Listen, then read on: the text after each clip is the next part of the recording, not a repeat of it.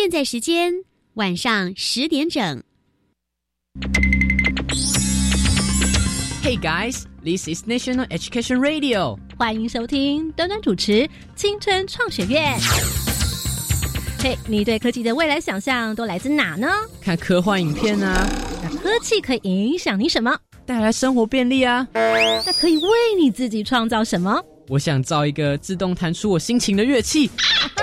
日常小念头，未来有看头。你的突发灵感可不是做梦，而是可以完成的梦想。马上来加入今晚的青春创学院。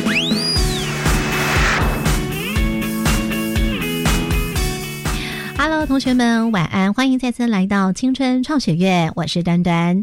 日常小念头，未来有看头哇！我们今天呢，要来为大家邀请到哪一个非常优秀的青春主角来跟我们分享他们的发明研究呢？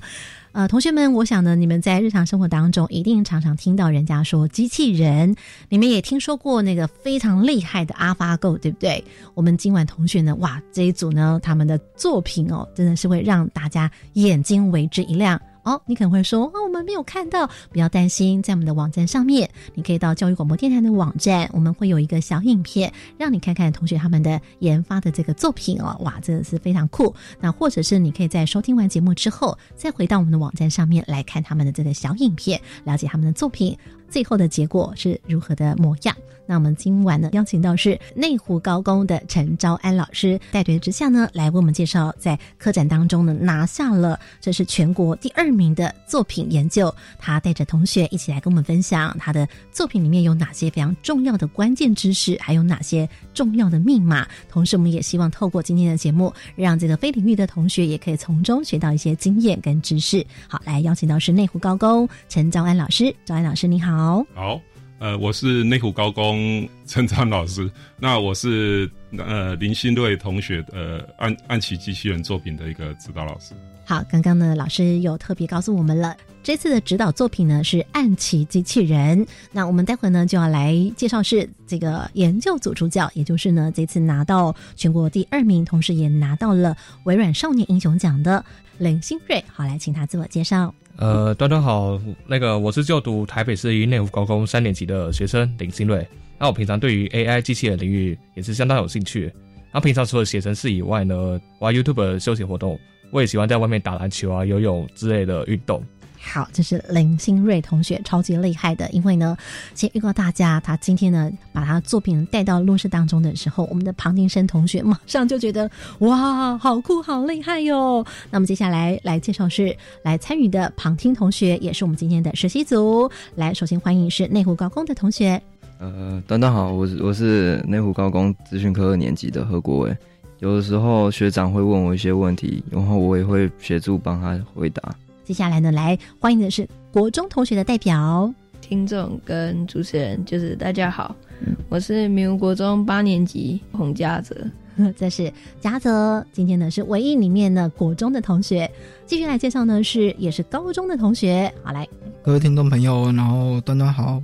然后我是建国中学的林峰凯，旁听生当中有三位，一位呢是内湖高工本校的代表，以及呢建国中学的同学，以及还有明湖国中同学，有国中有高中有高职的同学哦，今天一起来担任旁听生。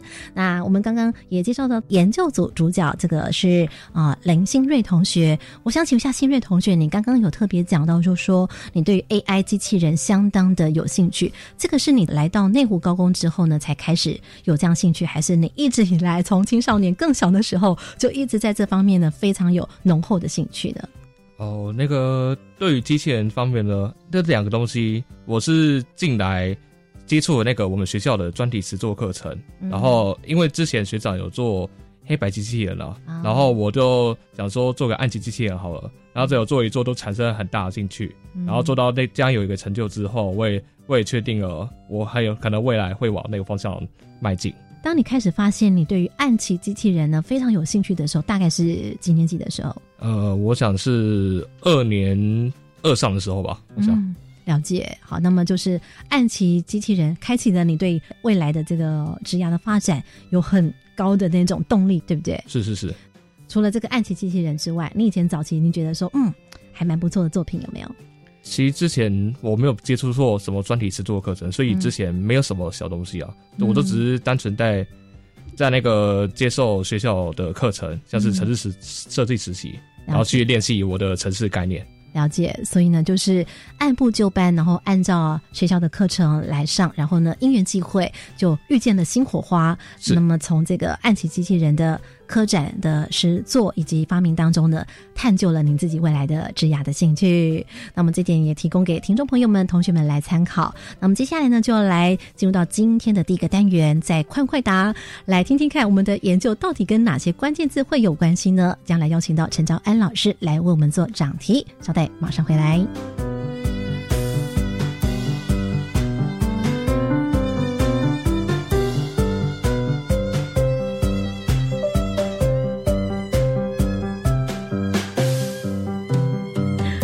马上来先进行快问快答，老师请准备出题。首先第一道题目，请出题。二零一七年打败围棋世界棋王柯洁的 AI 人工智慧城市是：一深蓝，二 AlphaGo。请回答。二恭喜答对了，耶！创学院主角同学耶的很高兴哦。哎，这两位同学，你们真的知道什么是 AlphaGo 吗？在网络上看过，哦，那 AlphaGo 是怎么样子？就只有看过新闻，所以还不知道。所以他们对深蓝跟 AlphaGo 好像都不是很清楚哦。三位主角，你们知道吗？呃，深蓝是 IBM 在早期制作的一个人工智慧系统，它主要下的棋类是西洋棋。那它当时也有在世界上跟当时的世界棋王下过棋，那也赢了。他说的是不是正确的呢？老师，呃，完全正确。呃，刚刚就诚如刚刚一凯他讲的，好，深蓝是那个 IBM 设计的一台那个超级电脑，嗯那他有成功打败了当时的世界棋王。那棋种是西洋棋。那接下来赶紧就来进行下一道题目。好，我们出的第二道题是有关于影像辨识。运用影像辨识呢，如果要区分黑色跟白色的棋子，主要是运用什么东西来区别？一、色彩的差异；二、亮暗的差异。请回答。二你们也是猜亮暗，那为什么呢？嘉诚，你觉得？因为亮暗可能比较好区分。一选刚刚哇答的很大声，这样子哈，非常有自信、不好意思，主任刚刚说的那个问题是说在区分那个棋子的呃黑跟白的颜色嘛？嗯，那光是只区分跟黑跟白的话，那最直接的方式就是运用它的明度下去做辨别而已。所以是亮暗的差异。对，老师有没有补充？呃，完全正确哈。嗯那这个对电脑来说哈，不管是黑色或是白色，它其实是呃亮跟暗的差别而已。其实它是同一种东西。对电脑来说是明暗的差别。对，比如说纯白，它是就是最亮的。啊，但是灰色呢，中间的灰色，那它是比较、比较暗的白色。嗯那如果是黑色，那就是完全没有亮度的嗯，白色。就像我们在做图片处理那个亮暗的时候，就是呈现这样子的一个效果。对，好，接下来老师请出第三题。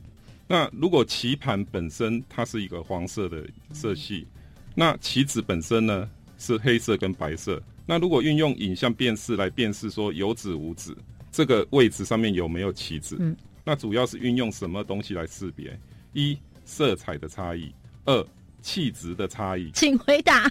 一，老师，你这是送分题吗？嗯，有一点，有点哦。这个有没有哪位同学可以解释一下色彩的差异怎么说？因为像黑色、白色这些颜色是属于那种鲜艳度比较低的颜色，那但是我们棋盘呢是属于鲜艳度比较高的，是用那个鲜艳度去判别的话，它可以比较清楚的判别出来。嘉诚、雨桐有稍微比较了解吗？就是黑色跟白色都是跟黄色的那个颜色鲜艳度有差别，所以可以判别出来。嗯，就是我们不是都会有那个彩虹色嘛，就红到那个紫色那种，红橙黄绿蓝靛紫嘛。嗯，那我们摄像就是运用这方面来去做辨别的。好，那接下来请老师出下一道题目。好，那这题可能有点难哦。电脑与对手下棋，为了评估棋局，给每个可以落子的位置一个分数，分数越高，代表获胜的机会越高。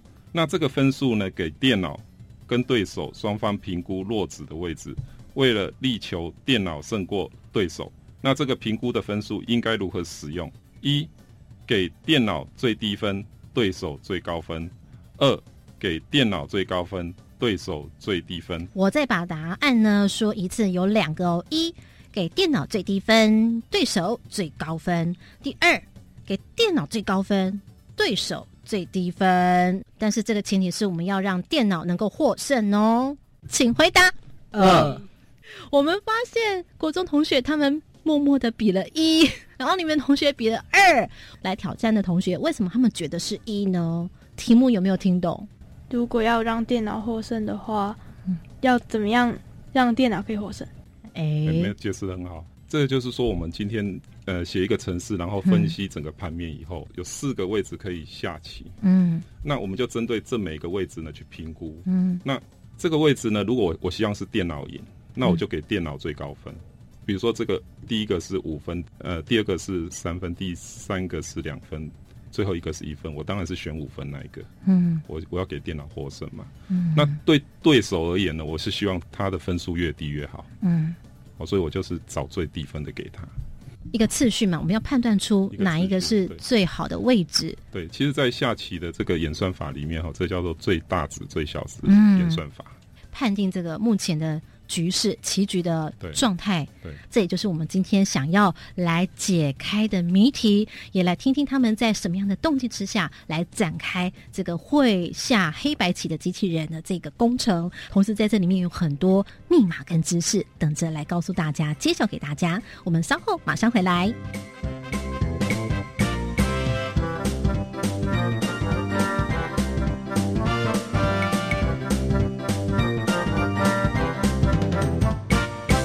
回到青春创学院，好，今天呢，来为大家邀请到的就是内湖高工的同学，以及呢，由陈昭安老师呢来带领。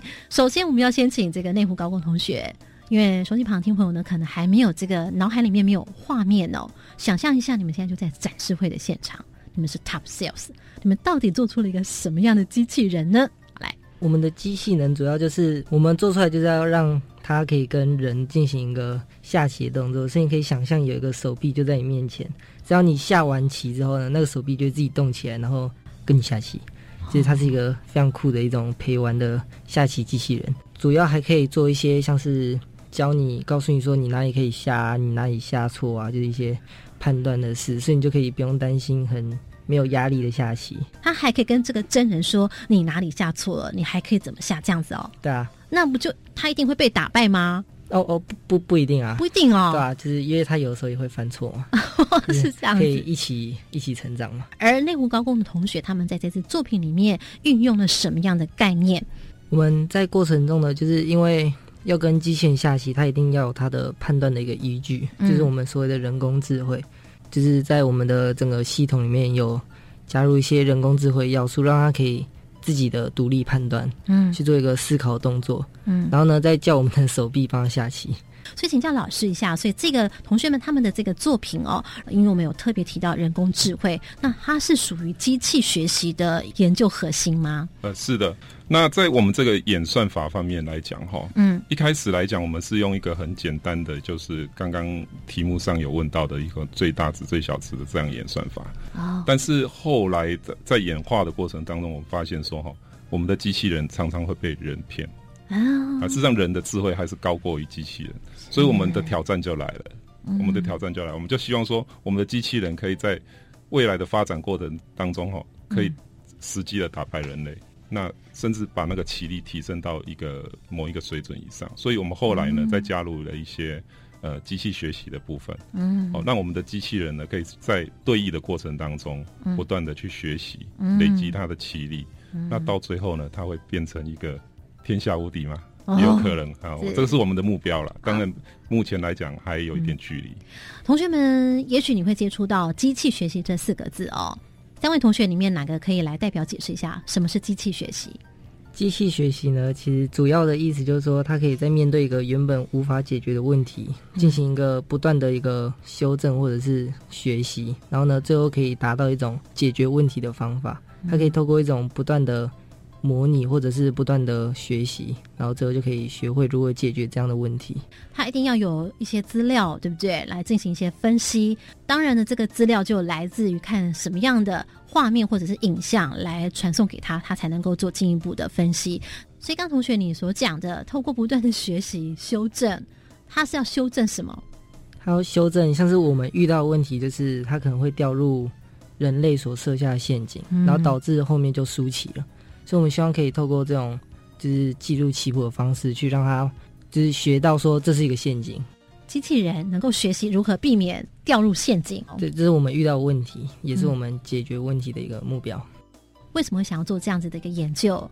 一凯可以来跟我们分享一下吗？其实这个作品在一开始的时候呢，是在我们在练习选手就是城市设计的时候，我们先练习了一个叫做井字游戏的人工智慧。那在这个过程中发现说，其实我们可以运用城市做很多不同的人工智慧。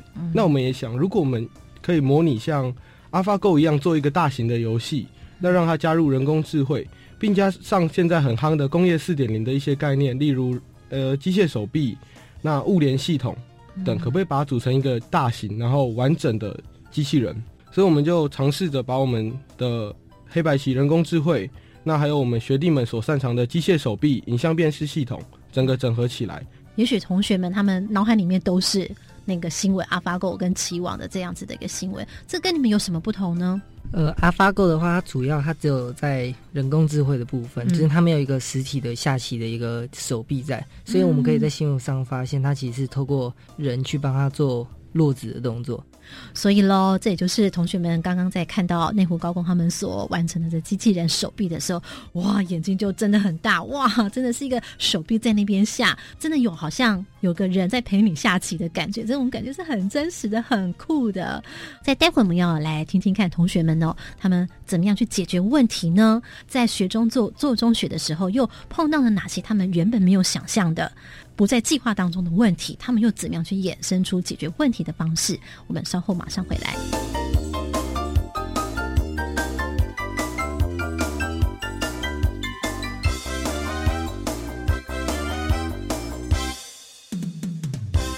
回到青春创学院，那么今天为大家来邀请到的是内湖高工的同学，特别老师带领，同时也有两位建中的同学，他们也在一旁旁听。那我们先来听听看同学哦，其实他们在整个研发的过程，其实我相信已经有很多的挫折哦，然后怎么样去面对问题，学中做做中学，然后再做转弯的思考呢？同学，我在想你们应该也会有那种夜不成眠的情形，有没有？会不会这样？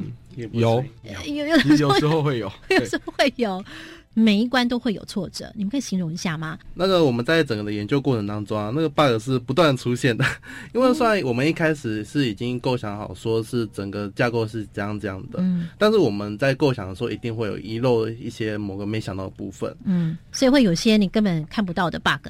有看不到的 bug，、嗯。也有看得到的 bug。嗯。当然，那些看得到的 bug 通常都是属于说我们在构想上没有想到起来，就是他们的 bug 有出现的一种，就是说，呃，城市执行就是会错的，那也有那种城市执行都是正确的，嗯。但是怎么做就是不合理的。哎。那这个部分是最难推敲的，最难推敲。他他们有时候三个人就是不眠不夜这样子，他们在学校已经睡好几天了。是哦，他有他们都有专属的床位，组合式的，是哦。所以这种问题是真的最难解，对不对？就是觉得说明明就是合乎道理的情形之下，是不是？但是出来的东西就不是我们要的。你们通常怎么去面对这件事情？会不会有那种撞墙期，对不对？我们都要跟他们正面对决，哦，正面对决，我们不能逃避，所以呢，我们就可能坐在电脑前面，嗯就跟着他在算，我也在算，就是跟着他一起算。我们我们是一个 partner，对，我可能从早上九点一直算，就算到晚上十一点，我们是一起算的，真的是心连心，体连体哈。没错，嗯，还不一定算得出来。啊，他们的比较大的困难是说，哈，他们出来的数据啊，嗯。数据就是一大堆，一大堆数据，所以要从这些数据里面去找到比较合理的，哎，就有点困难。感觉就好像是一堆的乱码当中要去看出有意义的数字出来，这样子。呃，有有点这样的一个道理，但大部分的数据他们都可以解释啊，但是嗯偶尔会冒出一些解释不了的数据，这个反而是出现的次数很少，但是却让他们困扰最多的。正面影响它就对了，是不是？对呀 所以这要有相当的恒心跟耐力，还有毅力这样子。那每次测试的时候，你们的感觉是什么呢？就是当你们把人工智慧跟前面的影像处理都做完的时候，要把它合起来的时候，真的要来测试的时候，那个情形怎么样？恐怖啊！刚刚你们用惊悚，什么意思啊？其实一开始我们在机器手臂整合上去的时候，它完全不会动。哦，对，我们已经确定城市啊连接都 OK 了，但手臂不会动。嗯，但后来是也有发现说，可能是我们电路啊，或者是我们手臂的程式没有写好，嗯那会遇到一些问题。嗯但是当这些问题解决了以后，我们会发现，就是有时候会有杂讯，或是我们的机器手臂动作不够完整，嗯。它会有一些爆冲或是断电的情形，就突然往前挥啊，然后往后撞之类的。突然间中邪的样子，就是像那个恐怖片的时候，不是那个都突然会有东西乱动吗？哦，那感觉就像恐怖片一样。他们他们在做这段的过程哦，当刚好是我行政工作最忙的时候，哦啊，他们的实验室在旁边，我都都会听到他们在惨叫的。真的，对，就啊啊这样子，对对对，就到后面我们就我就有听到一个他们比较比较兴奋的惨叫。哦，真的对哦当时是当时对，当时就是我们的机械手臂第一次它正常的把东西夹起来，哇，对，那时候我们非常的开心。在它成功之前，我们做了很多次的嗯实验和我们的测试，嗯我们也烧坏了不少的设备，嗯那也有人不小心手受伤之类的。哦所以它当它可以正常的跟人对弈啊、下棋的时候，我们非常的开心，那大家都开心的尖叫之类的。原本作者都是开心跳起来，哦然后这样子耶那种感觉。那终于会动了。对，那时候我听到他们在欢呼的声音，我实在是没有忙到没时间过去，我是一直闷着，一直把工作做完再过去看。啊，他确实是完成那个要求的动作了。嗯那有很多多余的动作，看起来好像他不太正常，但是他确实有照着动作去做，那是我们的第一步。我想呢，听到这里，同学们一定哇，觉得说真的已经感受到他们从历经困难，然后要解决各种 bug，然后呢，在经过测试上面不断再重来再重来哦，那终于呢完成的那一刻，也感受到他们非常兴奋的这种成就感。那接下来我们就来看看他们到底是怎么样完成这个研究的历程。那据我了解呢，其实你们不仅仅只是在这个机器手臂当中有做了一些调整，也就是说，你们过去在第二代的时候呢，这个是你们第三代，是不是啊？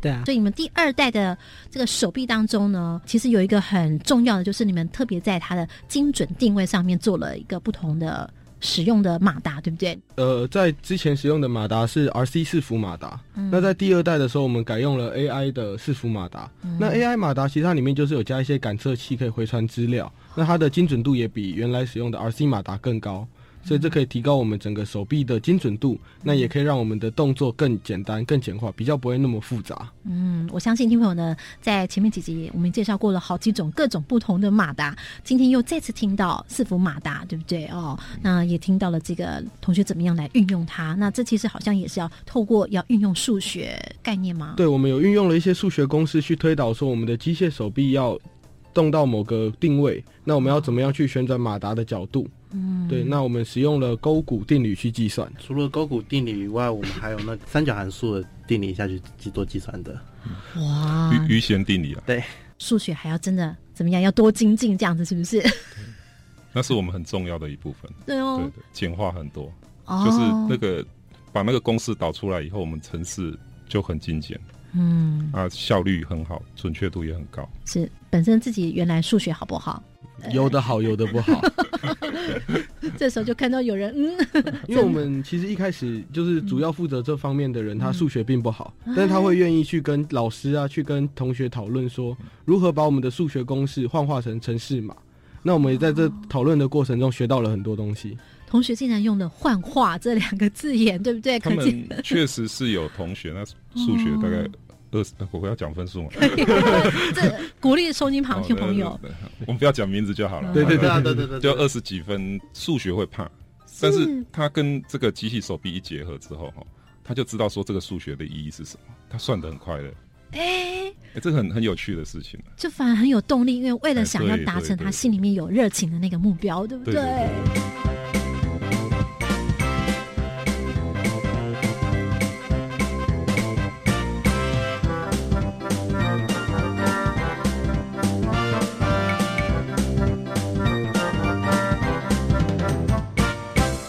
我想象里面，机器人它它没有眼睛啊，那它没有眼睛，而我们知道 AlphaGo 呢，它透过人去执行，所以你们的这个机器人没有眼睛，那它怎么样去吸收到这些影像？它如何像我们的眼睛一样看到这个局棋、这局势的状态呢？呃，对我们机台上面的话，它是上面有那个有放一台智慧型手机。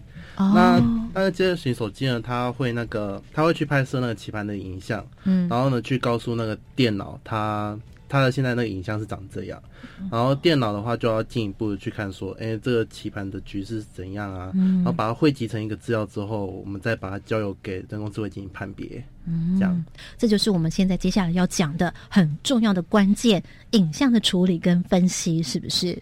呃，对，最主要一开始的时候会怎么做？是要透过影像知道说哪里有旗子，是不是黑棋还是白棋？因为我想这个不能判断错误，哪个是我方，哪个是敌方啊，对不对？嗯、是啊。嗯，所以怎么样做呢？呃，我们最主要是利用一个叫做 HSV 色彩空间的一个特性下去做辨别的。嗯，那 HSV 色彩空间的话，它是是以色相、彩度以及明度所组合的一个色彩空间。嗯，就可以像是说是颜色种类、颜色鲜艳程度或是亮度这样子吧。哦那我们就是用它的鲜艳程度啊、种类来去判断说它是它是不是油脂在那个棋盘上。嗯然后呢，我们再利用明度去判断说它是黑纸还是白纸这样。嗯，对，然后判断完之后的结果就把它整理成一串资料这样。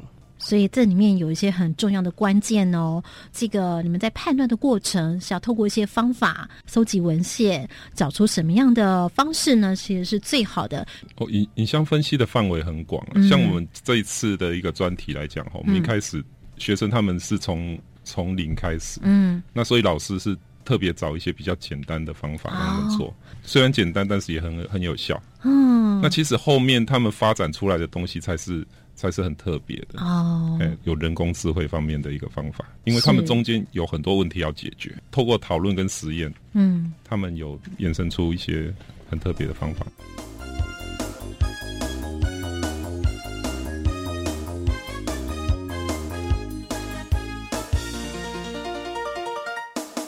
这个游戏树，我们讲树枝状的树，对不对？对，在我的理解，它好像可以就是做很多沙盘推演，然后去看出到底哪一个是最好的、最有胜算的，意思是这样子吗？所以最终极的游戏数就是把所有的状况都跑出来，但是那是不可能的。哦，对，所以你们采用的游戏数的什么呢？就是游戏数，其实在以一般人类在做思考的话，其实我就只是看现在这样的棋谱的这个状况，然后我我下哪也会比较好。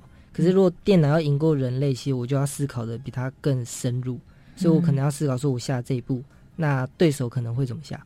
哦，所以我们就要去推测说，我下这一步之后，后面会发生的情境。也就是说呢，他要知道我方出什么样的棋，然后接着对方会出什么样的棋，然后再下去我又会出什么样的棋。对对对，看得很深很远，这样子没有错没有错。可能因为我第一步可能是下 A 嗯方案是一种方式，如果又下 B 方案又是另外一种方式，所以就好大的一个对，所以游戏是就是这样一层一层这样下去。哦，对，所以我们希望可以透过这样这样去预测这种方式，可以嗯找到一个对他来说比较好，但对对手来说却比较不好的一个位置。可是你们并不仅仅只用游戏术哦，还用了一个当时这个发明这个方法的人，他是因为去赌博，对不对？然后找到了一种很有趣的方法，在很多年前其实还没有那么现在这么流行。